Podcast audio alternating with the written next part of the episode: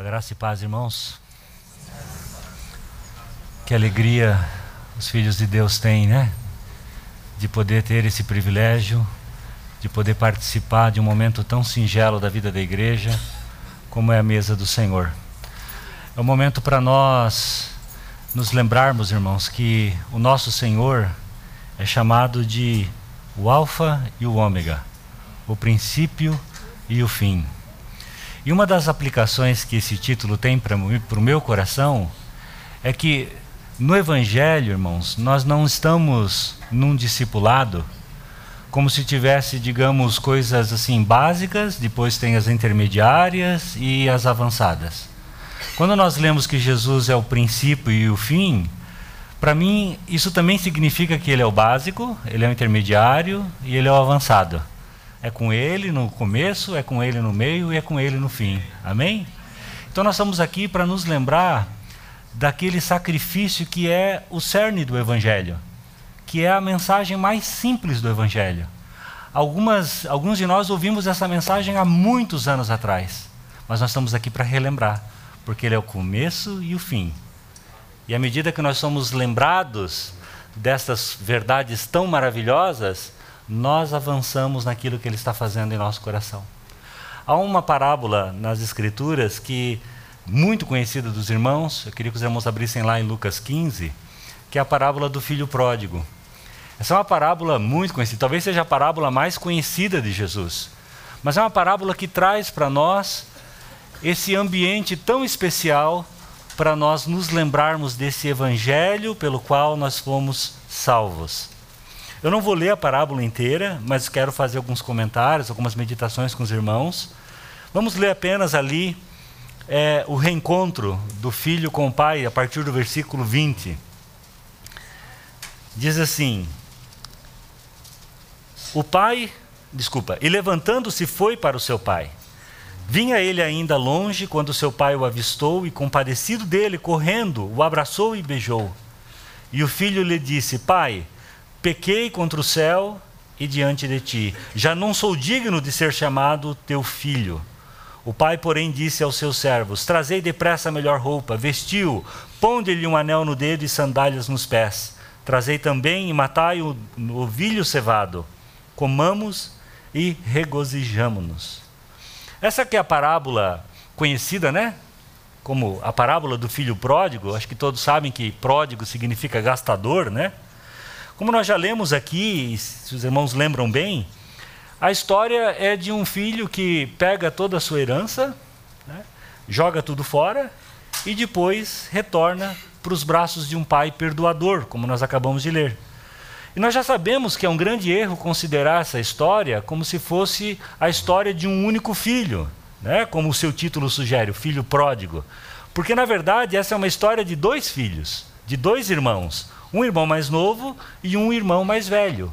E o propósito dessa parábola é nos levar a comparar e contrastar os dois irmãos. E se nós não fizermos isso, nós certamente iremos perder aqui o cerne da mensagem que Jesus está nos ensinando. Essa história foi contada pelo Senhor para destruir os paradigmas, né, todas, as, todas as categorias, os entendimentos que as pessoas tinham sobre como deveria ser o relacionamento de nós humanos com Deus. Né? Mas um fato curioso sobre essa parábola é que ela se difere da maior parte das outras. Porque na arte de contar histórias, né, e Jesus era mestre nisso, o que geralmente a gente vê é uma fórmula de três pontos. Né? Então, no primeiro, a gente vê um pano de fundo, onde contém ali o contexto, que prepara né, para a gente entender qual é a trama da história. Depois, nesse pano de fundo, nasce qual é um, um conflito, um problema que precisa de resolução. É aquela tensão que vai precisar ser resolvida no final da história. E aí, finalmente, então, vem a conclusão, né? onde é, temos a resolução, onde o conflito se resolve e dá tudo certo e eles vivem felizes para sempre. Né? Mas a parábola do filho pródigo não obedece a essas regras. Por que será? Que, que o Senhor está tentando nos ensinar aqui? É? Então, é, as pistas para essa pergunta começam a aparecer logo no começo aqui. Né? No versículo 12, o, o, a parábola começa com esse discurso ah, do filho mais novo, que se dirige a seu pai e diz: Dá-me parte dos bens que me cabe. Agora, os ouvintes originais dessa história, aqueles para quem Jesus estava contando essa parábola, eles ficariam absolutamente pasmados com um pedido desses. Porque naquela época, se você tivesse dois filhos, então o patrimônio do patriarca, né, do pai, seria dividido da seguinte forma: dois terços iria para o filho mais velho e um terço iria para o filho mais novo, porque o filho mais, mais velho recebia uma porção dobrada sobre o filho mais novo. Né? Então, ah, ah, era assim que essa divisão acontecia, mas ela só acontecia quando o pai morria. Então, quando o filho mais novo apresenta um pedido como aquele, é algo assim ultrajante pelo fato do pai ainda estar vivo. É como se ele estivesse dizendo ah, que o pai deveria estar morto já, ainda tinha esquecido de morrer, digamos assim. Está demorando para morrer, então faz o seguinte: divide já a minha parte. Né? E o que fica claro nesse pedido é que o filho mais novo está focado nas coisas do pai. Ele quer as coisas, os bens do pai, o patrimônio do pai. Né? Ele não deseja o próprio pai. Ele quer sim as riquezas, ele quer sim as propriedades, ele quer o conforto, o status, uma vida independente. Tudo isso ele quer. Mas quanto ao pai, ah, o pai esse podia morrer. Né? E, esse, e, e a natureza desse pedido era algo raro, algo inédito, né? que deve ter chocado esses primeiros ouvintes do Senhor. E ainda mais impressionante foi a reação do pai. Porque, com certeza, se os ouvintes de Jesus ficaram chocados com aquela atitude do filho, eles teriam ficado ainda mais chocados com a reação do pai. Porque se um pai, né, ele é ultrajado da forma como esse pai foi na parábola, naturalmente aqueles homens esperavam que a reação fosse de indignação absoluta e o filho fosse escorraçado de casa com violência verbal e física. Mas não é o que nós vemos. Né? Esse pai não reage dessa forma. E o que, que esse pai faz? Ele divide o patrimônio. E ali, no versículo 12, a palavra haveres, em algumas versões, né? em outras aparece como fazenda. Né? Se você for ver no texto original, é bios. Muito interessante, não é? Porque essa palavra, bios, a gente sabe que significa também o curso da vida. Né? Ou aquilo pela qual a vida é mantida. Então a história está dizendo que o pai deu uma parte da sua vida para aquele filho desnaturado. E não é exagero, viu? Isso não é exagero. Porque os bens de um pai como aquele eram basicamente a sua terra. Né? É, terra, animais, é, não tinham outros bens, né? A sua riqueza não podia ser outra coisa a não ser terra, basicamente. Então, para ele pegar um terço das suas propriedades, né, um terço das suas terras, e entregar para aquele filho, ele precisaria vender as terras e tudo que aquelas terras produziam, abrir mão de tudo aquilo. É, teria que se desfazer realmente do equivalente em terras. E naqueles dias, meus queridos, a identidade de uma pessoa estava completamente enraizada em sua terra. Né? É, se você perdesse a sua terra, você perdia a si mesmo. Ao perder uma parte da, da sua terra, você perderia o seu status na sociedade. Tudo aquilo que você trabalhou para conquistar, sua posição na comunidade, tudo isso ia por água abaixo, porque tudo isso dependia do quanto de terra que você tinha. Então, o que o filho está pedindo é que o pai rasgue uma parte de sua vida, rasgue a sua posição na sociedade, rasgue a si próprio.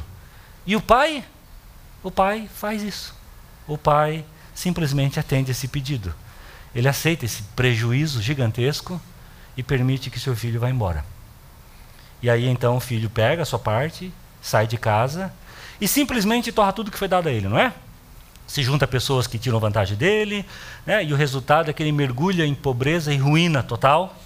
E a situação chega até ao tal ponto que nós lemos que ele está no chiqueiro comendo comida com os porcos, né? literalmente na lama, literalmente no chiqueiro. E é lá que ele se dá conta da sua burrice, né? da sua loucura, e aí ele elabora um plano.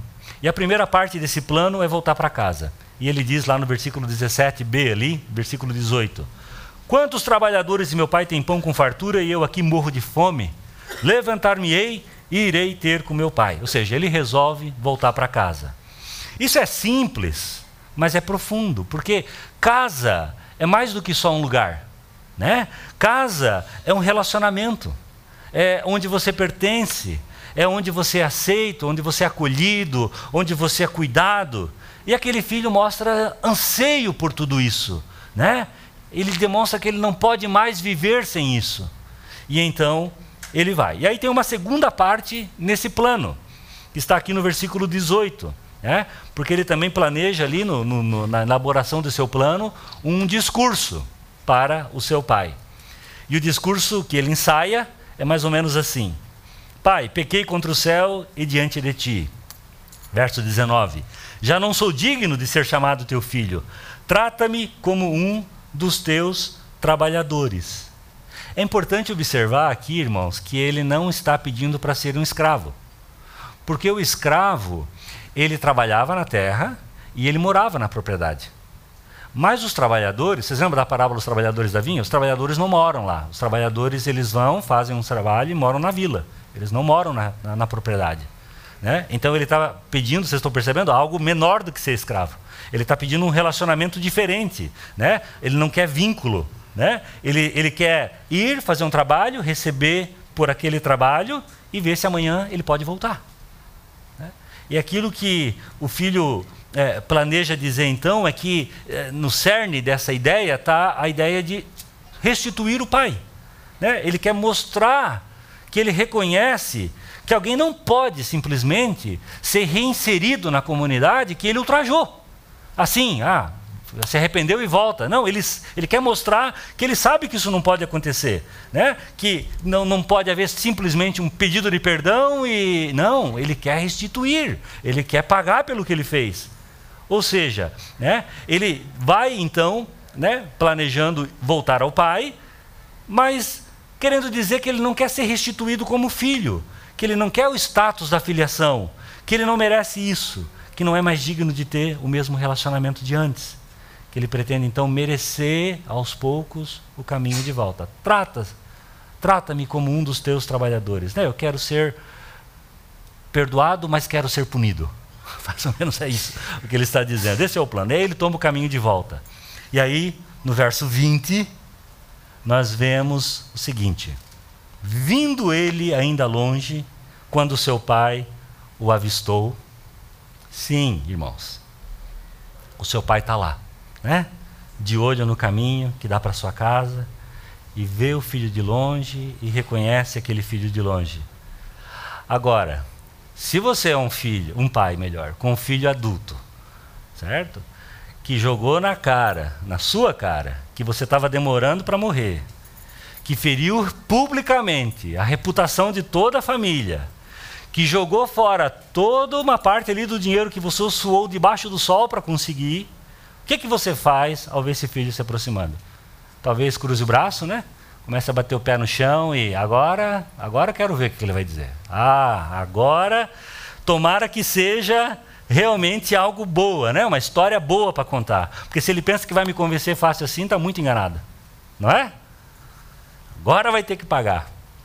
Mas o texto diz assim: Vindo ele ainda longe, quando seu pai o avistou e compadecido dele, correndo, o abraçou e o beijou. Correndo. Irmãos, patriarcas naqueles dias não corriam, criança corria, jovem corria, até talvez mulheres podiam correr, mas patriarcas, já pensou pegar a saia, né, aquela veste comprida, levantar, expor as pernas e sair correndo com risco de perder as sandálias no meio do caminho? Não, patriarcas não faziam isso. Patriarcas tinham toda uma elegância, uma compostura. Mas esse pai, esse pai é diferente, porque ele faz isso. Ele se rende emocionalmente àquele momento, não é? Ele corre até o filho, ele abraça o filho, não se importa com a mundícia, com o fedor daquela criatura, e ele beija aquele filho. Literalmente, no grego, se lança ao pescoço do filho. E aí o filho tenta desdobrar o seu plano de penitência, né, restituição, né? Mas o pai não quer saber nada daquilo. ele já diz aos servos: Trazei depressa a melhor roupa, vestiu, ponde-lhe um anel no dedo e sandálias nos pés. Trazei também e matai o novilho cevado. Tudo aqui é muito lindo, mas o que chama atenção de modo especial é o anel. Porque esse anel é aquele anel que tem o selo da família. Né? E vocês sabem que naqueles dias não se assinava contrato com reconhecimento de firma em cartório. Né? Fazia o quê? Selava-se com o anel. O anel tinha o selo, o brasão da família. Né?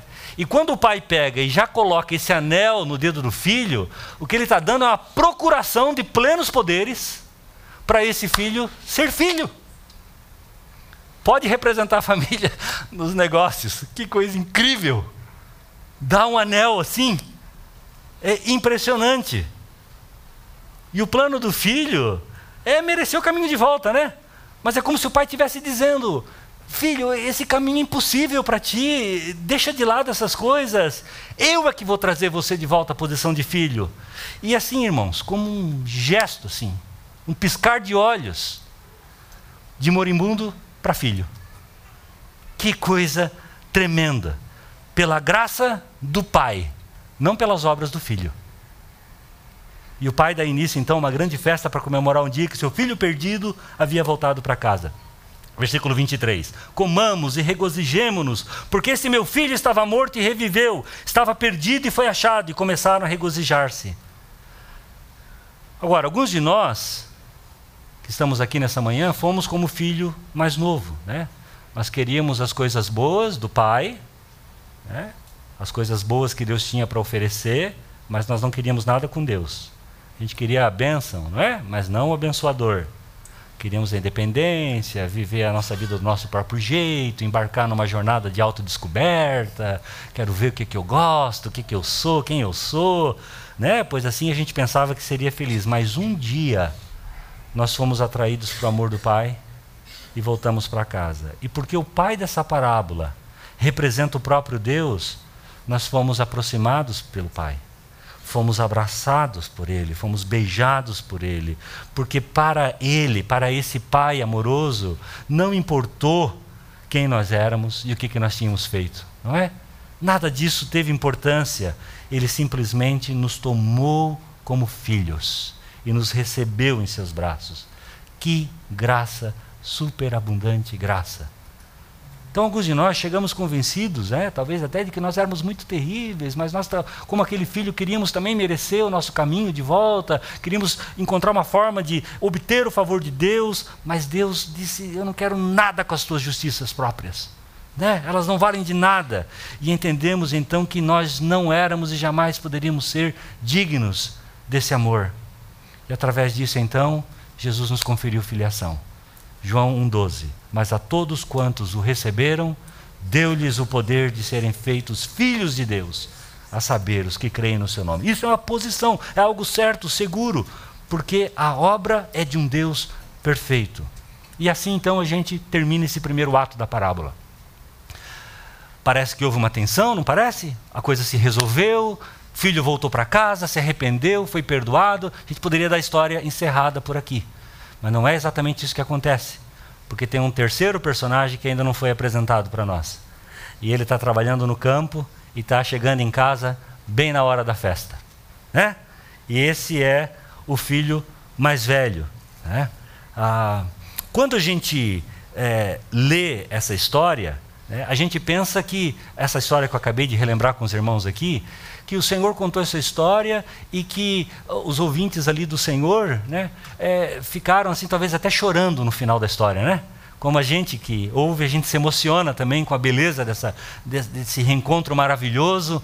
E a gente pensa que foi isso que aconteceu, né? Quando o Senhor contou essa parábola, todos tiveram essa reação. Mas de forma alguma que foi isso. Né? Porque se nós considerarmos o contexto em que Jesus conta essa parábola, quem eram as pessoas que estavam ali, ouvindo aquilo, o propósito do Senhor com aquela história, a gente logo percebe, percebe que os ouvintes dele não estavam chorando de emoção ali na conclusão. Né?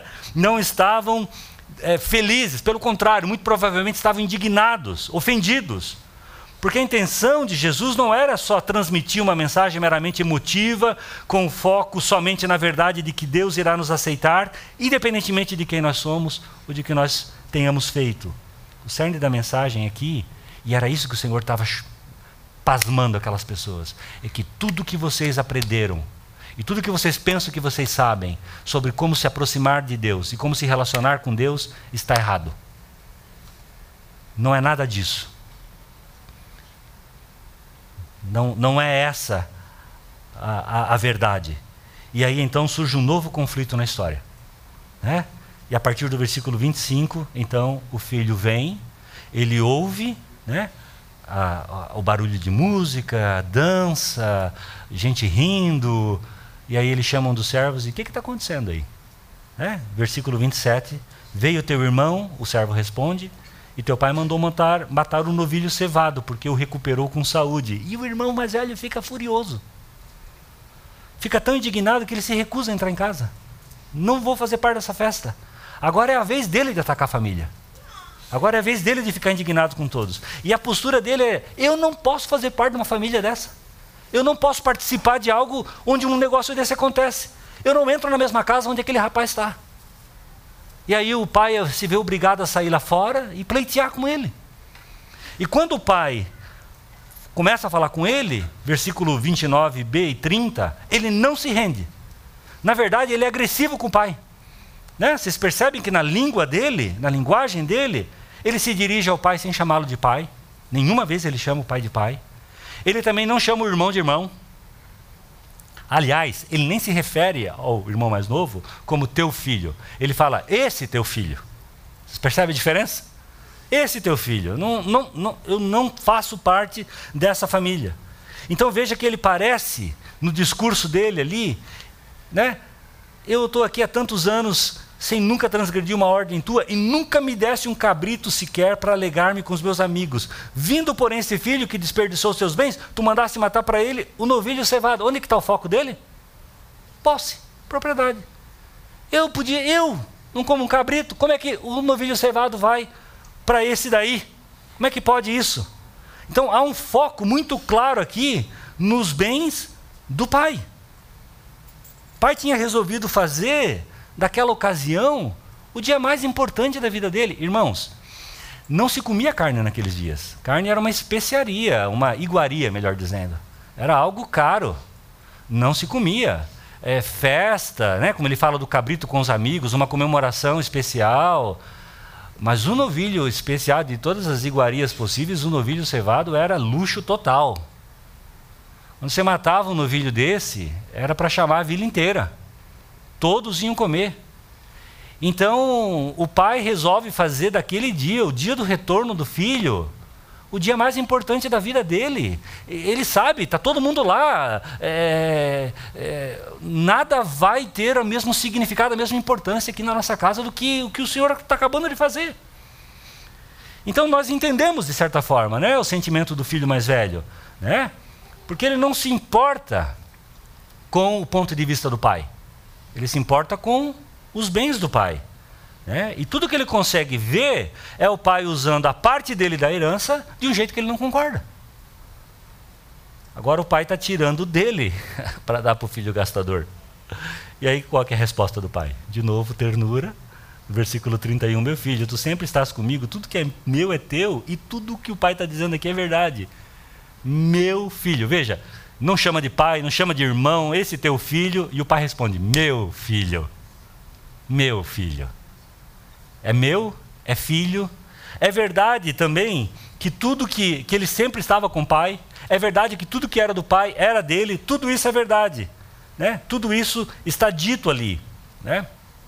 Mas ele não se comove por essa situação. O problema aqui é outro. Né?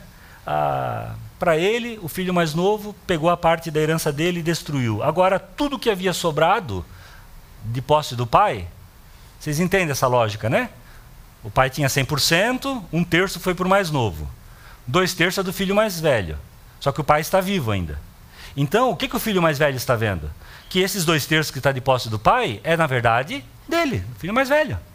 E o que, que o pai está fazendo com a parte dele? Com a herança dele? Está gastando de um jeito que ele não concorda. Então, peraí, você botou. Né? Quando foi o prejuízo teu, meu pai? Tudo bem, mas agora eu que estou botando a mão no bolso. Eu que estou pagando pela história aqui. E eu não aceito isso de forma alguma. Então ele quer atrapalhar o momento do pai, faz o pai sair para fora, dá uma lição no velho homem, né? tenta humilhar ali o pai. Né? E o pai, filho, era preciso que nos regozijássemos e nos alegrássemos. Porque esse teu irmão estava morto e reviveu, estava perdido e foi achado. Em outras palavras, entra comigo para a festa. Vem, vem com a gente, participa junto.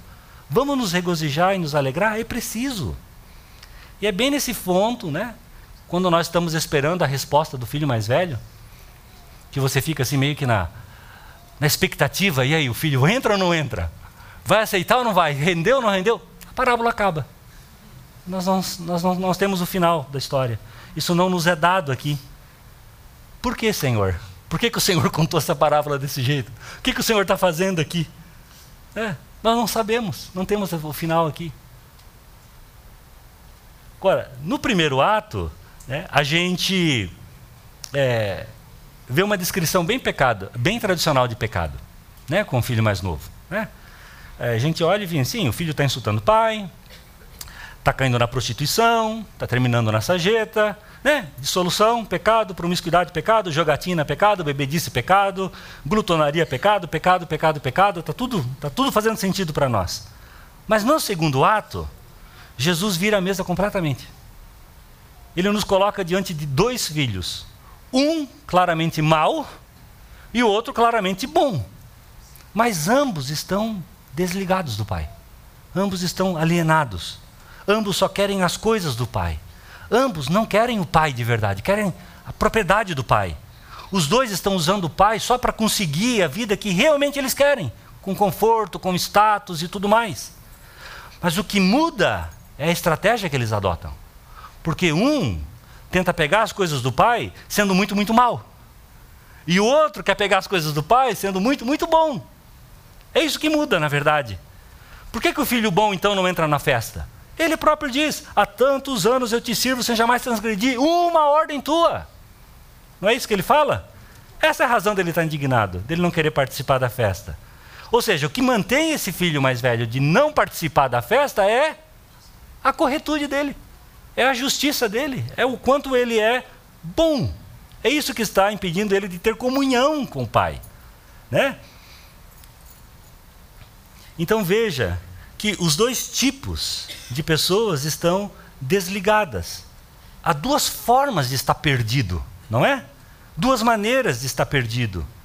E o incrível aqui é que nós descobrimos que nós podemos fugir de Deus através da moralidade e através da religião. Isso que impressiona aqui. Né? Tanto quanto nós podemos fugir de Deus através da imoralidade e da não religião. E muitos de nós vemos de um coração de um tipo de, de irmão mais velho, né? onde a gente fazia um monte de coisas boas, era uma pessoa ilibada, de boa reputação, né? mas estavam fazendo tudo aquilo para tentar agradar a Deus de uma maneira que nós pudéssemos ter de Deus a resposta das nossas orações, o cumprimento dos nossos desejos e ter tudo o que nós buscávamos né, de bom nessa vida e no final ser levados para o céu. E nesse tipo de mentalidade, Jesus aparece até como um grande exemplo, né? como um grande mestre, a quem nós queremos obedecer, mas jamais como um salvador. Toda a moralidade desse tipo de gente, toda essa capa religiosa desse tipo de gente, é, na verdade, manipulação, é tentar fazer com que Deus cumpra os seus desejos, sendo que esses desejos não são pelo próprio Senhor. E quando o resultado esperado não é obtido, o que, que acontece com essas pessoas? Ou com alguns de nós, como éramos? Ficamos muito bravos, indignados, né? porque a lógica não funcionou. Mas como são diferentes aqueles que creem no Evangelho, né, irmãos?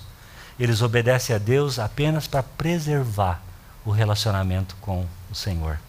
Eles amam a Deus, né? porque para nós a comunhão com Ele é o amar a Ele, é conhecer a Ele que realmente importa. Então não é curioso, meus irmãos, como essa parábola termina? É? O filho desobediente, aquele que era mau, se arrepende, é salvo, perdoado e está na festa. E o filho bom está perdido. Né? Há um, uma coisa surpreendente aqui. E os ouvintes de Jesus sabem exatamente o que isso significa. Né? A história faz uma inversão completa de tudo que eles haviam aprendido e pensavam sobre Deus. E é possível ver o impacto dessa conclusão sobre eles ali. Né? O amante das prostitutas, salvo. O homem retinho, filho obediente, perdido. Né? E nós, como aqueles fariseus, podemos pensar que Deus quer pessoas boas, mas o que Deus quer é pessoas novas. Então não importa se você é o filho mais novo ou o filho mais velho, só existe um caminho de volta para casa, não é? E Jesus nos mostra que para esse caminho de volta para casa é necessário três coisas aqui na parábola. A primeira delas é o amor que amou primeiro, não é? É a primeira coisa que aparece aqui. Nos dois casos, quem é que toma a iniciativa? O pai. É o pai que vai lá incluir os filhos na festa. Nós jamais buscaríamos a Deus se Ele primeiro não tivesse nos buscado. Ele nos amou primeiro. Em segundo lugar, nós precisamos nos arrepender além daqueles pecados que nós cometemos. Nós precisamos nos arrepender também de quem nós somos.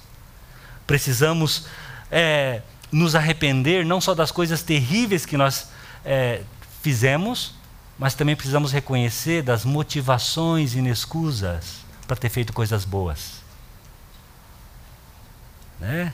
É claro que nós vamos nos arrepender dos pecados que nós cometemos, certamente que sim. Mas também nos vamos nos arrepender das nossas motivações legalistas. Né? O que eu quero dizer, irmãos, e pode parecer estranha essa frase, mas eu acho que os irmãos vão entender. Não é só dos nossos pecados que nós temos que nos arrepender, é das nossas justiças. Nós temos que nos arrepender delas também.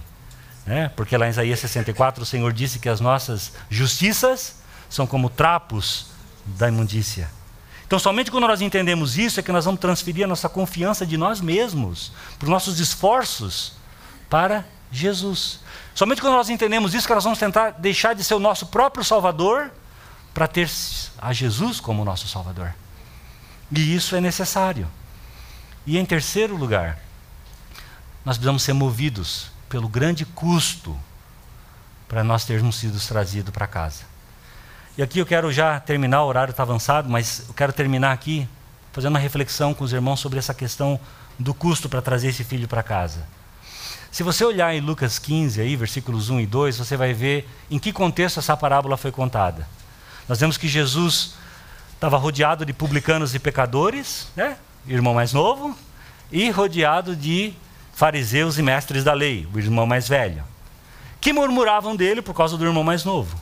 Né? Este come, este recebe pecadores e come com eles. Em resposta a essa crítica, Jesus conta três parábolas para eles. Parábola do porquê que ele estava recebendo e comendo com pecadores. A primeira parábola é do pastor com a ovelha perdida, todos conhecem essa história. E aí o que, que acontece? O pastor deixa tudo para trás e vai resgatar a ovelha que está perdida e traz ela para o aprisco. A segunda parábola é da moeda perdida, né? Então, uma ovelha perdida, uma moeda perdida, e nessa segunda parábola, a dona da casa vira a casa de perna para o ar, até achar a moeda, e aí acha a moeda e coloca a moeda no seu devido lugar. E na terceira parábola, nós temos a parábola do filho perdido. Só que vocês perceberam que ninguém vai atrás desse filho? Né? Ninguém vai buscar esse filho de volta, ninguém o procura. Isso não chama atenção? Por quê? Jesus está fazendo isso de propósito, meus irmãos para nos levar a perguntar quem que deveria ter ido. E a resposta, naquela cultura lá, todos saberiam qual que era. Quem deveria ter ido era o irmão mais velho. Porque como herdeiro da porção maior da herança, era o papel do filho mais velho manter a família unida, proteger o patrimônio da família, né? guardar o sobrenome do pai e continuar a família sendo uma família. Então, como o herdeiro né, é, e irmão mais velho, ao ver o irmão mais novo fazendo toda aquela aberração, ele teria que ter ido ao seu pai e ter dito assim: Pai, meu irmão mais novo fez péssimas escolhas, e agora ele está lá na ruína, mas fica tranquilo, pai, porque eu vou lá atrás dele, eu vou procurá-lo, vou achá-lo, vou trazê-lo de volta, vou cuidar da nossa casa, pai, vou cuidar da nossa família. Mesmo que isso me custe alguma coisa, mesmo que, sei lá, a viagem até aquela vila lá onde eu fiquei sabendo que ele está vai, vai custar dinheiro, não tem problema, eu vou lá buscar meu irmão. E essa é a chave aqui, certo? O custo envolvido em ter que buscar esse irmão, certo? Porque a questão é que quando o filho mais novo saca a parte do patrimônio, como eu já falei, né, e ele deixa tudo para trás, cada roupa, cada sandália, cada novilho cevado, tudo aquilo agora pertencia para o irmão mais velho. Porque ele já tinha tirado a parte dele de dentro. Né? E, e, e, e quando o pai acolhe esse filho, como eu contei, contei para os irmãos, ele está fazendo isso às custas de quem? Às custas do irmão mais velho. Como nós costumamos dizer, não existe almoço de graça. Não é? Quem que está pagando a conta aqui dessa, dessa, com novilho cevado e todo esse luxo aqui? Quem que está pagando essa conta? Quem, irmãos? O filho mais velho. É às custas dele que está acontecendo a inclusão do, do, do filho mais novo. Certo? É com isso, com essa dor no bolso que ele está se ressentindo profundamente ali naquela situação. Então nós, como raça humana, perdidos na sarjeta, nós precisamos do quê? De um irmão mais velho para vir nos buscar. E o que essa parábola está mostrando? Essa parábola está mostrando que o irmão mais velho da parábola, né, a humanidade tem para oferecer para nós um irmão mais velho controlador, legalista, religioso, não é? É isso que nós temos como irmão mais velho aqui. Mas é por isso que desponta nas páginas das Escrituras um outro irmão mais velho. Um outro irmão mais velho. E esse se ergue, não é, irmãos? Como aquele que aparece como sendo unigênito, e aí ele se transforma no primogênito. Porque ele, né, sai disposto a pagar o preço que tinha que ser pago para ir buscar os seus outros irmãos. Esse disse assim: Pai, Pai, eu vou ser obediente. Eu vou, porque te amo, meu Pai. Porque eu te amo, eu vou buscar o meu irmão mais novo. E dele, irmãos, como o filho mais velho da parábola, é tudo, não é? O filho mais velho da parábola tinha a capa, a sandália, o anel, o... mas e o nosso? O que, que nós lemos lá em Colossenses? Que ele era a imagem do Deus invisível. Não é? O primogênito de toda a criação. Pois nele foram criadas todas as coisas, nos céus e na terra, as visíveis e as invisíveis, sejam tronos, sejam soberanias, quer principados, quer potestades, tudo foi criado por meio dele e Ele é antes de todas as coisas. Nele tudo subsiste. Ele é a cabeça do corpo da igreja. Ele é o princípio, o primogênito de entre os mortos, para que em todas as coisas, para que em todas as coisas tenha primazia, porque aprove a Deus que nele residisse toda a plenitude. Esse se ergue. E aí você coloca esse texto, né? e você lembra do que para ter nós de volta para restaurar a família de seu pai. Nós lemos lá em Filipenses o texto que os irmãos conhecem, que subsistindo em forma de Deus, não julgou como usurpação ser igual a Deus. Antes, a si mesmo se esvaziou, assumindo a forma de servo, tornando-se em semelhança de homens. E reconhecido em figura humana, a si mesmo se humilhou, tornando-se obediente até a morte e morte de cruz. Então, enquanto aqui nessa terra, ele jamais participou de um banquete com novilho cevado, não é, irmãos? Antes, bebeu vinagre quando padecia de sede, pendurado numa cruz. Ele jamais recebeu um anel de honra. No lugar disso, foi colocada uma coroa de espinhos em sua cabeça. Ele jamais foi recebido com uma festa, com música e dança em sua homenagem, irmãos. Antes ele foi xingado publicamente, não é? Despido publicamente, humilhado publicamente, cuspido, esbofeteado. E por quê, irmãos? Porque ele estava numa missão de resgatar seus irmãozinhos perdidos. Que o Pai lhe deu e para nos trazer para essa mesa.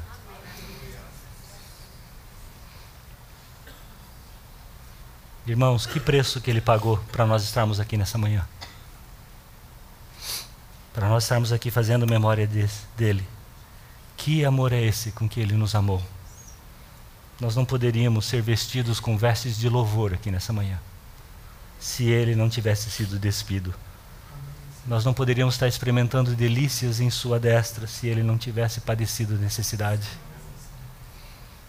Então, irmãos, diante dessa mesa nós temos o testemunho de que a salvação é totalmente de graça para nós. Que bênção é isso, não é?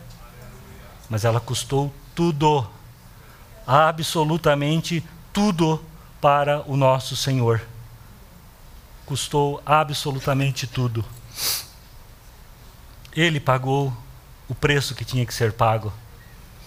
Ele não colocou somente a mão no bolso, mas ele derramou até a sua última gota de sangue, até o ponto de sair água quando foi transpassado ao lado. Ele não foi só até a próxima vila nos procurar, mas ele desceu de onde ele estava, no trono de glória, e foi até o Hades. Meus irmãos, que coisa tremenda é esse nosso Senhor. Então, nessa manhã, queridos, à medida que nós enxergamos o amor desse irmão mais velho e à medida que nós deixamos de lado a busca do irmão mais novo, né, do autoconhecimento, do prazer, das coisas desse mundo, e também a justiça as, a imunda do irmão mais velho, e olhamos para o amor desse irmão mais novo e o que ele mais velho, melhor, e o que ele fez, e, e, e à medida que nós vamos vendo ele, isso é salvação. Então não é nem o caminho do irmão mais novo, nem o caminho do irmão mais velho, nem uma mistura dos dois. É algo completamente diferente. É Jesus de Nazaré. Então o Senhor nos apresenta nessa parábola uma figura de um irmão mais velho tão mesquinho e tão controlador e tão legalista, para que nós possamos sentir esse anseio de tem que haver outro. E nós sentimos isso, não sentimos? E nós procuramos, alguns de nós em prazeres, outros em trabalho, outros em riqueza, outros em. Mas tudo deu errado, tudo fracassou, eram todas promessas falsas. Mas bendito o Senhor que nos colocou no momento em que os olhos do nosso coração se levantaram, não é, irmãos? Fizeram aquela. Eu vou transformar o Salmo 24 num pedido, né? Levantai, ó portas eternas, as vossas cabeças, levantai-vos, ó portais eternos, para que se apresente para mim o meu irmão mais velho. Quem é esse irmão mais velho? Quem é ele? Quem é o Rei da Glória?